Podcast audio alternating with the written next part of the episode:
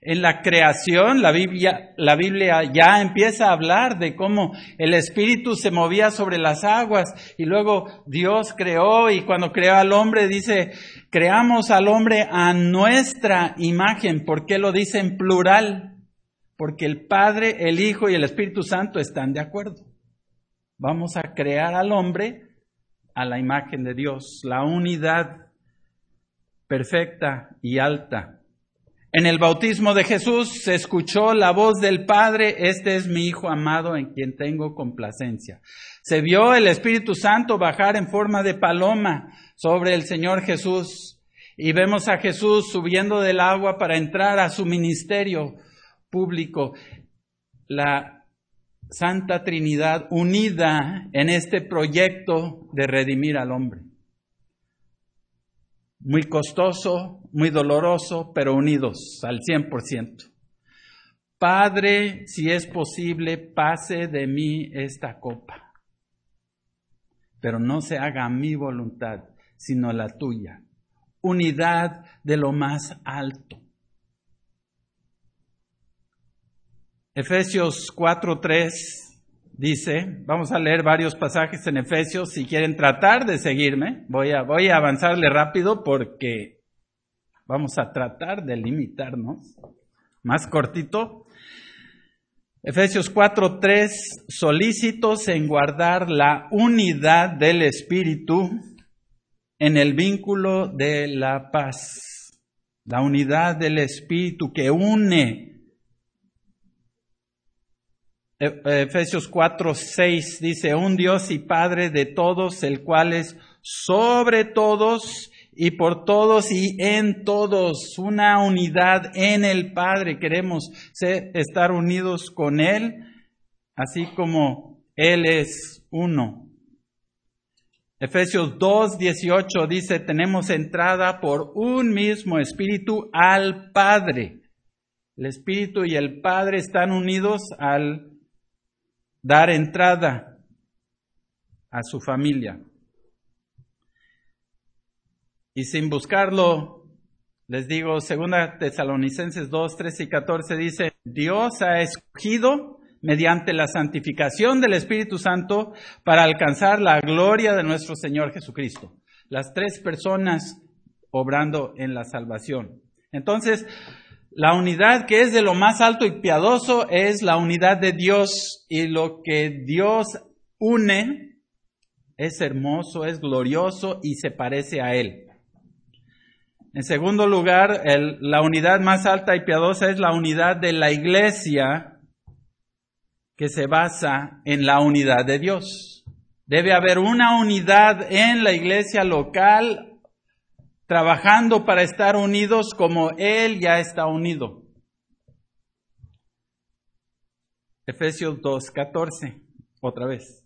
Porque Él es nuestra paz que de ambos pueblos hizo uno, derribando la pared intermedia de separación. Perdón, el otra vez es Efesios 2, eh, Efesios 4, 2 y 3. Con toda humildad y mansedumbre, Efesios 4.2, con toda humildad y mansedumbre, soportándoos con paciencia los unos a los otros en amor, solícitos en guardar la unidad del Espíritu, en el vínculo de la paz. Nosotros no tenemos que, eh, eh, como miembros de la Iglesia de Cristo, no tenemos que generar la unidad. La unidad ya está. Aquí nos dice que hay que cuidarla, guardarla, mantener la unidad del Espíritu que ya existe, la unidad que Él, ha puesto en nosotros y que nos da un vínculo de paz. Efesios 4:13, hasta que todos lleguemos a la unidad de la fe. Efesios 4:16, de quien todo el cuerpo bien concentrado y unido entre sí por todas las coyunturas que se ayudan mutuamente según la actividad propia de cada miembro, recibe su crecimiento para edificarse en amor. La unidad es grande, ¿verdad? Es una parte muy importante de la iglesia local. Como es una iglesia que lucha, que imperfecta, todos somos pecadores, esa unidad la tenemos que trabajar para mantener. Cuando se rompe hay que volverla a restaurar.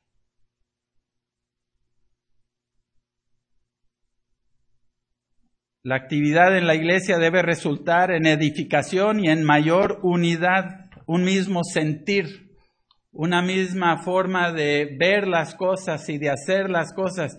Siendo tan diferentes, ¿cómo podemos ser tan unidos?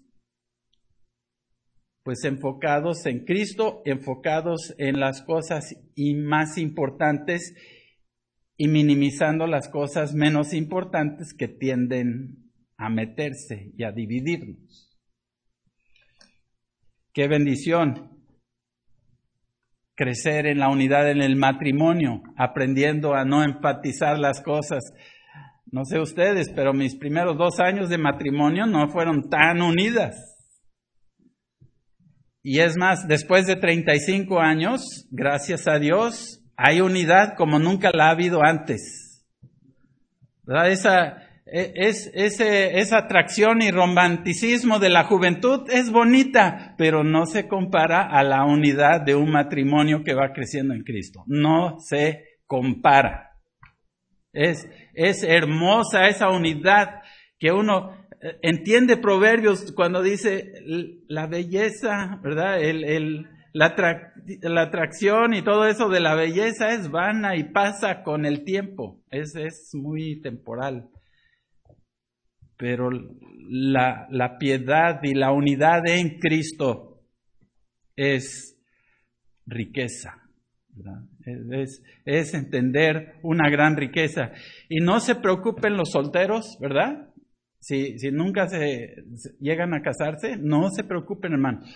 Ustedes lo van a disfrutar más todavía cuando lleguen al cielo y entiendan de qué se trata ese matrimonio con el Señor Jesucristo. No se están perdiendo, hermanos, de nada si el Señor les da ese gozo y contentamiento en la vida soltera. Pablo decía, es mejor quedarse así, ¿eh? Eh, se evitan todos esos este, conflictos y problemas y luchas y la distracción y puedes servir mejor a Cristo y enfocarte en tu unidad con Dios. Sin embargo, la unidad no es absoluta. No es unidad a cualquier precio en esta tierra. No es la paz a cualquier precio. Así como hay una unidad que es alta y divina, también hay una división que es de lo más alto y piadoso. A veces es necesario la división. Vean conmigo Mateo capítulo 10. Mateo 10, 34 al 37, recordamos, aquí recordemos las instrucciones del Señor Jesús, Mateo 10, 34.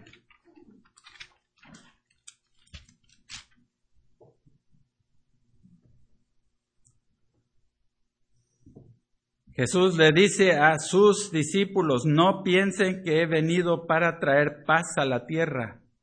No he venido para traer paz, sino espada. ¿Qué está diciendo? En ciertas situaciones hay división y, y, la división es necesaria y es piadosa, es de Dios esta división. Porque he venido, versículo 35, porque he venido para poner en disensión al hombre con su padre, a la hija contra su madre y a la nuera contra su suegra, y los enemigos del hombre serán los de su casa. El que ama a padre o a madre más que a mí no es digno de mí. El que ama a hijo o a hija más que a mí no es digno de mí. Entonces, esta es la división que es de lo más alto. ¿Por qué? Porque el Evangelio, el creer y, ser perdonados nos restaura a Dios, y nos une a Dios, y cualquier cosa terrenal que nos quiera jalar en la otra dirección y separarnos de Dios, de eso hay que dividirnos, de eso hay que separarnos, lo que nos esté jalando a separarnos de Dios. Por eso Jesús dijo, tienen que amarme a mí más que cualquier otra cosa. Dije un amén, aunque sonó un poco extraño al en la boda de mi hijo. Yo no lo había escuchado antes, tal vez usted en alguna boda lo ha escuchado, pero mi hijo le dijo a su novia, te amo mucho, pero amo a Dios más. Dije, wow, eso no se estila tanto en, los, en las ceremonias de la boda. Y luego ella se la regresó. Sí. Sí, te quiero mucho, pero quiero a Dios más y siempre lo quiero más, porque eso pone en orden nuestro matrimonio. Dijeron una verdad, no, no sé qué tan fácil sea practicarlo desde ese momento de la boda, pero es un, ¿verdad? Es correcto. Cuando amamos más a Dios, estamos más preparados para estar unidos a Dios y unidos a todos los que se unen a Él.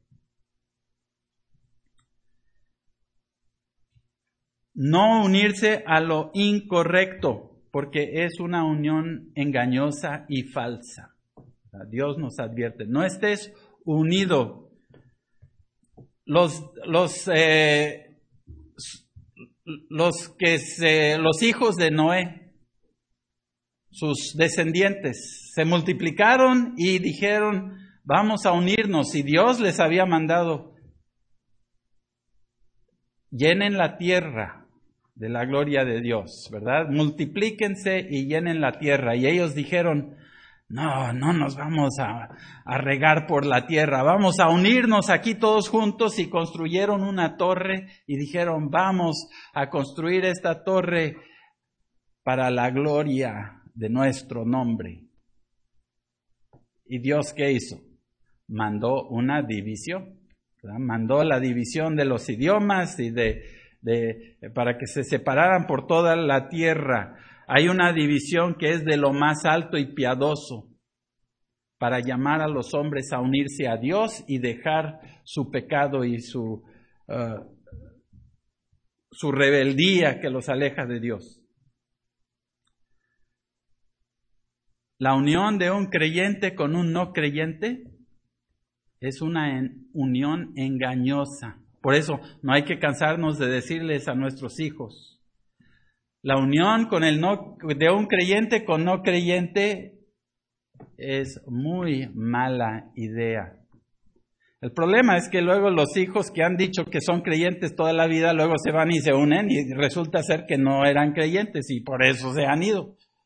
Hay que darnos cuenta de eso también. Cuando nuestros hijos solo han dado un, un testimonio de haber orado, hecho algo, pero su vida no tiene fruto, pero luego ya no queremos que se casen con inconversos. ¿Pero por qué se quieren casar? A lo mejor y es porque no son creyentes.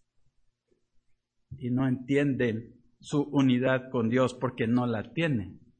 No entienden lo que es estar unidos con Dios. Es un camino a la destrucción, toda unión en contra de Dios.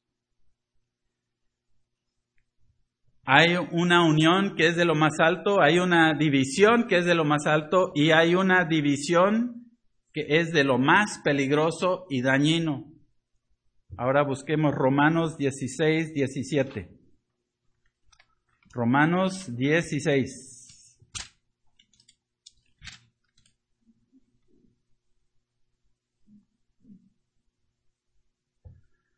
Versículo 17, ya va cerrando este gran libro sobre la salvación, sobre el Evangelio.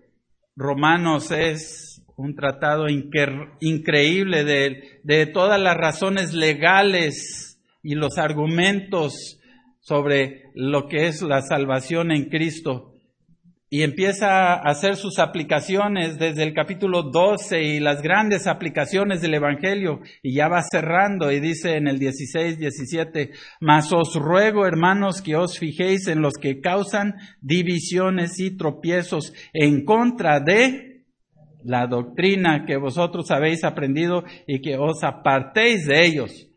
¿Cuál doctrina? Pues la que está expuesta y explicada en el libro de Romanos específicamente, pero toda la Biblia. Dice, estas divisiones están en contra de el Evangelio en toda su extensión. Están en contra de la Biblia en toda su, su extensión. Cuidado con los que causan divisiones porque están jalando en contra de la palabra de Dios.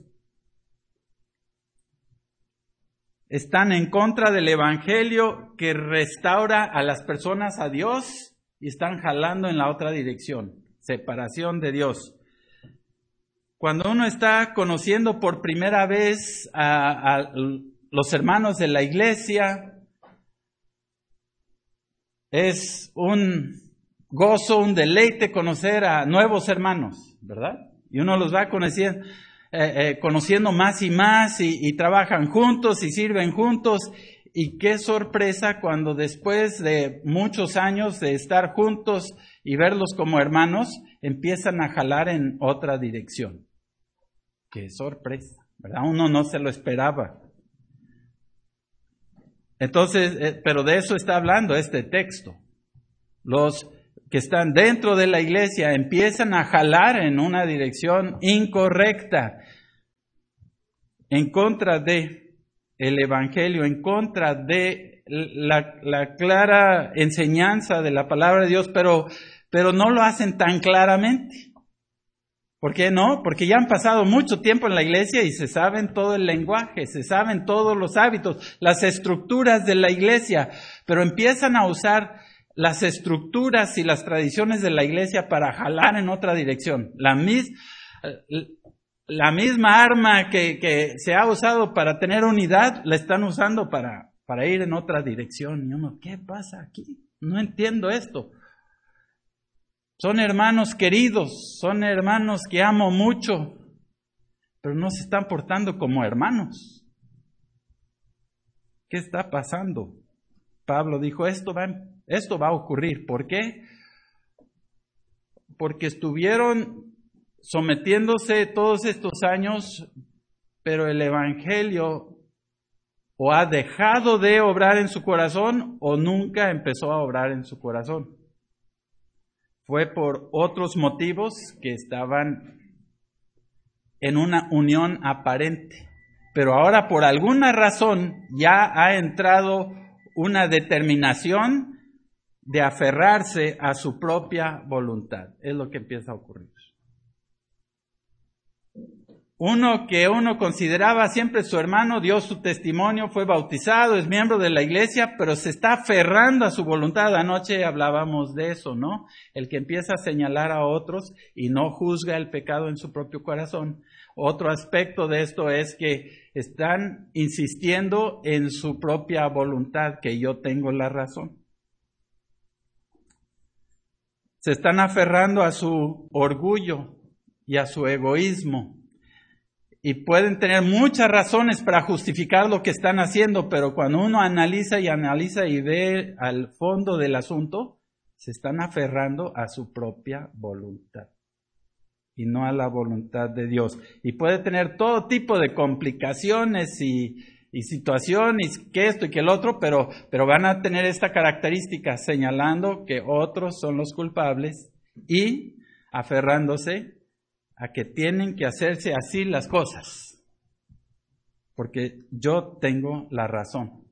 Uno de los casos más fuertes y sorprendentes que he conocido es de uno que fue pastor de mi iglesia enviadora allá en la iglesia de la fe, un consejero certificado, pastor de muchos años, con hijos ya de, eh, de 20, de veintitantos años, y, y, lo que empezó, la chispa que empezó el incendio fue que en la consejería hizo algo que, que no, no, hacían en la iglesia, pero, pero se había pasado desapercibido, estaba aconsejando a, a una mujer solo y la ofendió con unos avances y ella gritó, o sea, no literalmente, sino que pegó el grito de, informar a personas y decir, hey, hey, hey, ¿qué está pasando aquí? Su pastor está haciendo esto. Y, otros, ¿qué? Estaban, él le estaba aconsejando solo con ella y ahora eh, ella dice que él eh, tuvo avances incorrectos hacia ella. ¡Qué sorpresa! Después de 25 años de ser pastor de la iglesia, consejero certificado, pastor. Wow. No pastor titular, fue, fue uno de los pastores asistentes. Y un equipo trabajó con él para tratar de restaurarlo y ellos salían de ahí diciendo, wow, esto no me lo esperaba. Tanto orgullo, tanta necedad, negando todo, echándole la culpa a su esposa, a sus hijos y a otros de la iglesia, y fue disciplinado de la iglesia. Y muchas personas se aliaban a él, porque decían, no, no es posible, es que él dice esto y esto, y, fue tanta bendición para nuestras vidas, causó división, ¿verdad? Por aferrarse a su manera de hacer las cosas, que en ese caso no fue tan complicado o difícil como en otros casos, o sea que era claro lo que había hecho y, su actitud incorrecta. Cuando identificamos lo que hacen estas personas, debemos apartarnos de ellos. Es lo que nos dice aquí, ¿verdad? Apártense de ellos cuando nos damos cuenta de lo que está pasando. Ya he dicho que se aferran a su orgullo, a su propia voluntad, a su egoísmo, pero se ve al, aferrarse a cualquier cosa, puede ser un millón de diferentes cosas, si se han aferrado a esa cosa para hacer su propia voluntad. Dice, estos enseñan en contra de la doctrina. Ahora quiero que veamos Judas 1.19. Judas solo tiene un capítulo. Versículo 19. ¿Ya saben dónde encontrarlo? Sí, ¿verdad? Antes de Apocalipsis. 19. Judas 19. Estos son los que causan divisiones. Los va a identificar. Dice, estos causan divisiones. ¿Quiénes? los sensuales que no, no tienen al Espíritu. Ellos causan divisiones. ¿Qué está diciendo? Son personas que siguen y viven según sus sentidos, según su sentido propio. Lo que ven, lo que prueban, lo que escuchan, es todos sus sentidos y no tienen al Espíritu de Dios que da discernimiento, que, que permite que uno vea otras cosas y que entienda lo que el Evangelio hace en el corazón. No saben nada de eso. Tienen su propia razón y su propia manera de ver las cosas y concluir las cosas. Y se van aferrando. Tal vez muchos años escuchaban eh, parecían servir juntos, ah, podían, tal vez enseñaron muchos años en ministerios de niños y otras cosas, y, iban con la corriente de la iglesia, pero algo les ha entrado a su corazón que ya no pueden soltar y se aferran a sus sentidos. Esto tiene sentido para mí. Esto es lo que yo veo, es lo que yo escucho, es lo que yo pienso y de allí no sé, no se les puede mover. Y hay todo tipo de doctrinas que entran en este tipo de divisiones. Puede ser el perfeccionismo, el fácil creísmo, el libertinaje, la sensualidad, como acabamos de leer, empiezan a cambiar definiciones de palabras de la Biblia, las definen de otras maneras, quieren cambiar definiciones para comprobar que, los líderes de la iglesia están equivocados. Y también el legalismo. El legalismo es una de las causas más fuertes y eh, dañinas de la iglesia y lo voy a mencionar solo brevemente, ya ir cerrando este mensaje. El legalismo es especialmente dañino en las iglesias conservadoras, por eso diría que esta iglesia es susceptible al legalismo eh, y otras iglesias más eh, libres, menos eh, menos conservadoras, menos estrictas, no serían tan... eh, Ese no sería su peligro. Sus peligros son otras cosas peores. ¿eh? Es mejor ser una iglesia conservadora. Pero el peligro en una iglesia conservadora, que es eh, más estricta, que se apega a la Biblia, es el legalismo. ¿Por qué? ¿Por qué es más susceptible al legalismo? Porque es aferrarse a las estructuras y a las tradiciones y a ciertas doctrinas que uno enfatiza y por eso es susceptible uno a esas, eh, esos peligros. Eh, las iglesias de Galacia tuvieron el problema con unos legalistas que llegaron a la iglesia y empezaron a convencer de que necesitaban agregar una ley a su salvación, ¿verdad? ¿Cuál ley? La circuncisión. Querían imponer la circuncisión y, y, Pablo dijo, oh Gálatas insensatos, ¿cómo van a agregar esto y creer que no, es, no están corrompiendo el Evangelio? Entonces causaron división con el legalismo de imponer la ley del Antiguo Testamento a la salvación en Cristo. Era una ley para Israel, no es una ley para la iglesia.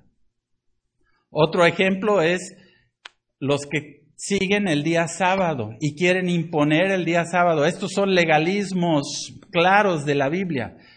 Los, los fariseos imponían el sábado sobre Israel y Jesús dijo, están mal, es un legalismo que les separa de Dios, que divide de Dios.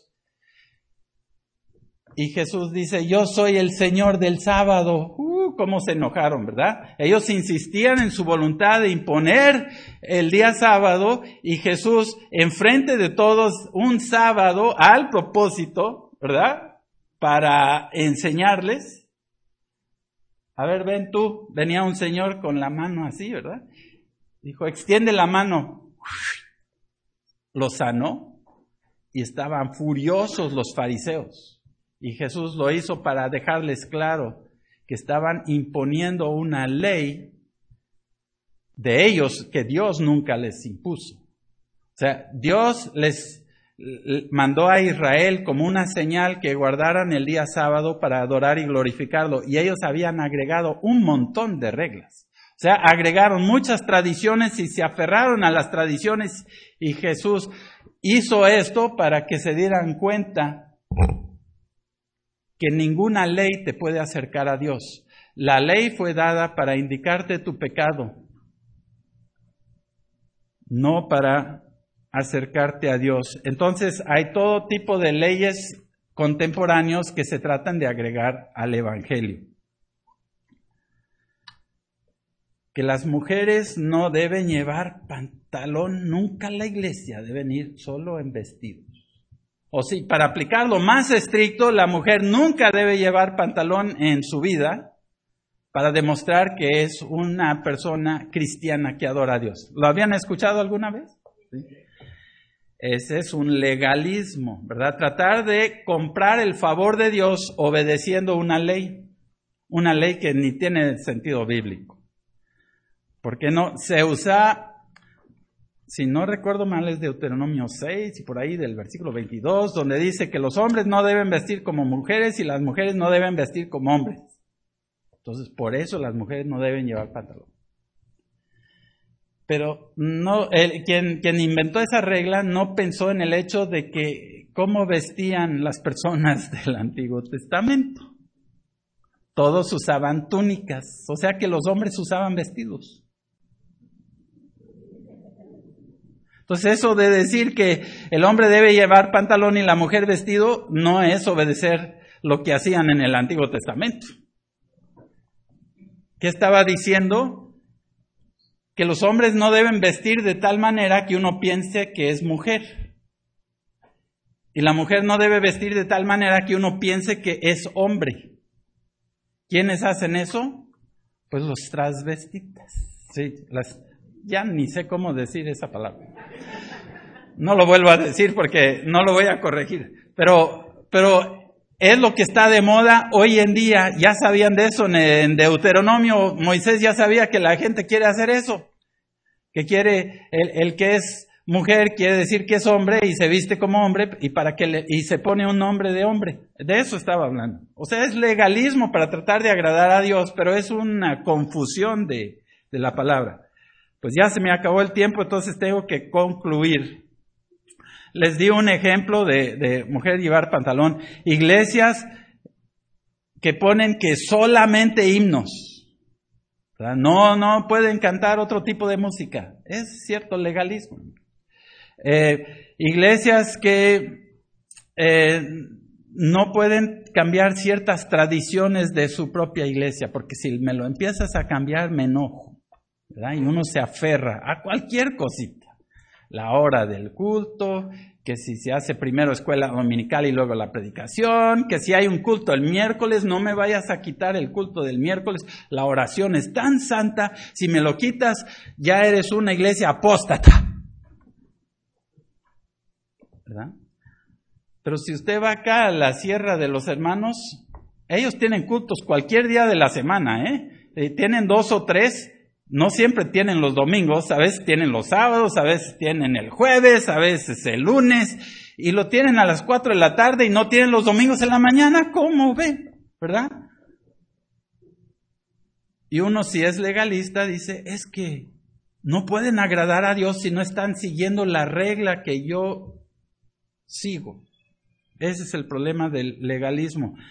Resulta ser el problema de imponer mi voluntad cuando el Señor dice, la verdad es que yo estoy flexible, ¿verdad? El Señor nos dice, en lo que no está flexible el Señor es en el Evangelio. No hay que estar cambiando el Evangelio. Y todos los principios que el Evangelio nos enseña. Y con mucha frecuencia el Evangelio nos está enseñando a ser mucho más flexible de lo que queremos ser los, los cristianos conservadores. ¿Por qué? Porque lo que importa es reflejar toda la ley en el amor. El amor a Dios y el amor al prójimo. Termino con esta este ejemplo bíblico. En Juan 13, Jesús ya había pasado tres años con sus discípulos. Es la noche que va a ser entregado. Y Jesús se atreve a tirar abajo una estructura cultural. ¿Cuál es la estructura cultural? Que los siervos le lavan los pies a los visitantes. Entonces, si tú vas a eh, recibir a alguien, si tú eres el, el hospedado, ¿el qué? Anfitrión. Si tú eres el anfitrión, gracias, tú tienes que poner a alguien que le lave los pies a los visitantes y si no, si no tienes quien, pues tú lo debes hacer. Pero al huésped de honor se le lavan los pies, no se le pide que lave los pies. ¿Verdad? Entonces fue como, ¡Ah!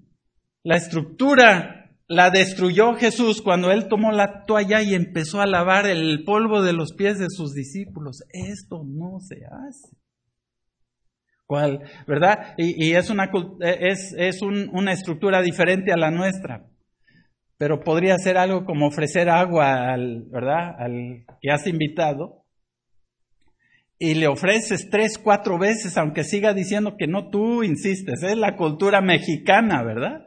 Y es más, en la cultura mexicana, la primera vez que te preguntan no dices que sí, porque eso podría ser un poco, eh, eh, no sé ustedes, pero eh, ¿verdad? Así funciona. No, gracias, no, gracias. Bueno, un poquito, ¿verdad?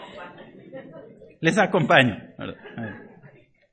Pero Jesús, ¿qué está haciendo? Está destruyendo una estructura para enseñarles a sus discípulos que lo importante es amar a Dios y no aferrarse. Es una de las muchas cosas que enseñó eh, en este pasaje y no tenemos tiempo para verlo todo. Pero concluyo con decir esto. asegúrate que estás unido al Creador y no a su creación.